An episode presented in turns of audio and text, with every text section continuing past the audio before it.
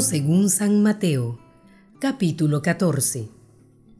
Por aquel tiempo, la fama de Jesús había llegado hasta el virrey Herodes, y dijo a sus servidores, Este es Juan Bautista. Juan ha resucitado de entre los muertos, y por eso actúan en él poderes milagrosos. En efecto, Herodes había ordenado detener a Juan lo había hecho encadenar y encerrar en la cárcel a causa de Herodías, esposa de su hermano Filipo. Porque Juan le decía, la ley no te permite tenerla como esposa. Herodes quería matarlo, pero tenía miedo de la gente que consideraba a Juan como un profeta. En eso llegó el cumpleaños de Herodes.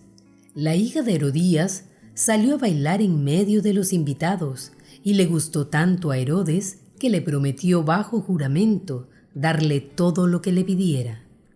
La joven, a instigación de su madre, le respondió, Dame aquí en una bandeja la cabeza de Juan Bautista. El rey se sintió muy molesto porque se había comprometido bajo juramento en presencia de los invitados aceptó entregársela y mandó decapitar a Juan en la cárcel. Su cabeza fue traída en una bandeja y entregada a la muchacha, quien a su vez se la llevó a su madre. Después vinieron los discípulos de Juan a recoger su cuerpo y lo enterraron. Y fueron a dar la noticia a Jesús.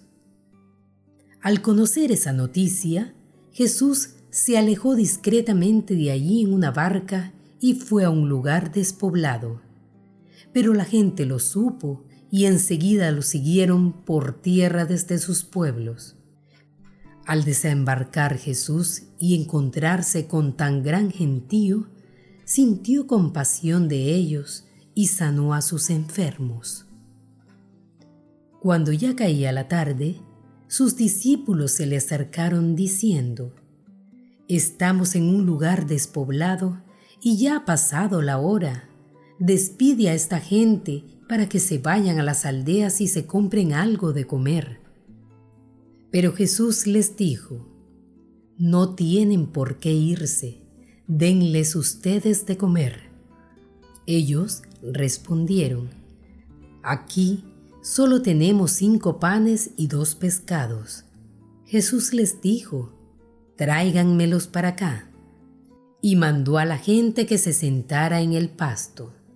Tomó los cinco panes y los dos pescados, levantó los ojos al cielo, pronunció la bendición, partió los panes y los entregó a los discípulos.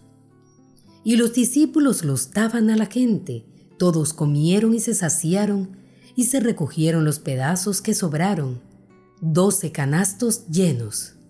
Los que habían comido eran unos cinco mil hombres, sin contar mujeres y niños.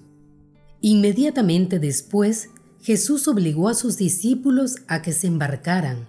Debían llegar antes que Él a la otra orilla, mientras Él despedía a la gente. Jesús, pues, despidió a la gente y luego subió al cerro para orar a solas. Cayó la noche y él seguía allí solo. La barca en tanto estaba ya muy lejos de tierra y las olas la golpeaban duramente, pues soplaban el viento en contra. Antes del amanecer, Jesús vino hacia ellos caminando sobre el mar. Al verlo caminando sobre el mar, se asustaron y exclamaron, es un fantasma, y por el miedo se pusieron a gritar. Enseguida Jesús les dijo, Ánimo, no teman que soy yo.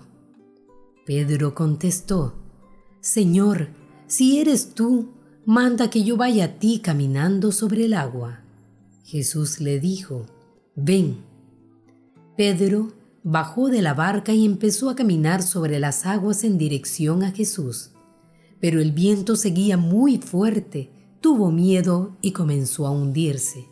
Entonces gritó, Señor, sálvame. Al instante Jesús extendió la mano y lo agarró diciendo, Hombre de poca fe, ¿por qué has vacilado? Subieron a la barca y cesó el viento, y los que estaban en la barca se postraron ante él diciendo, Verdaderamente tú eres el Hijo de Dios. Versículo 34. Terminada la travesía, desembarcaron en Genezaret.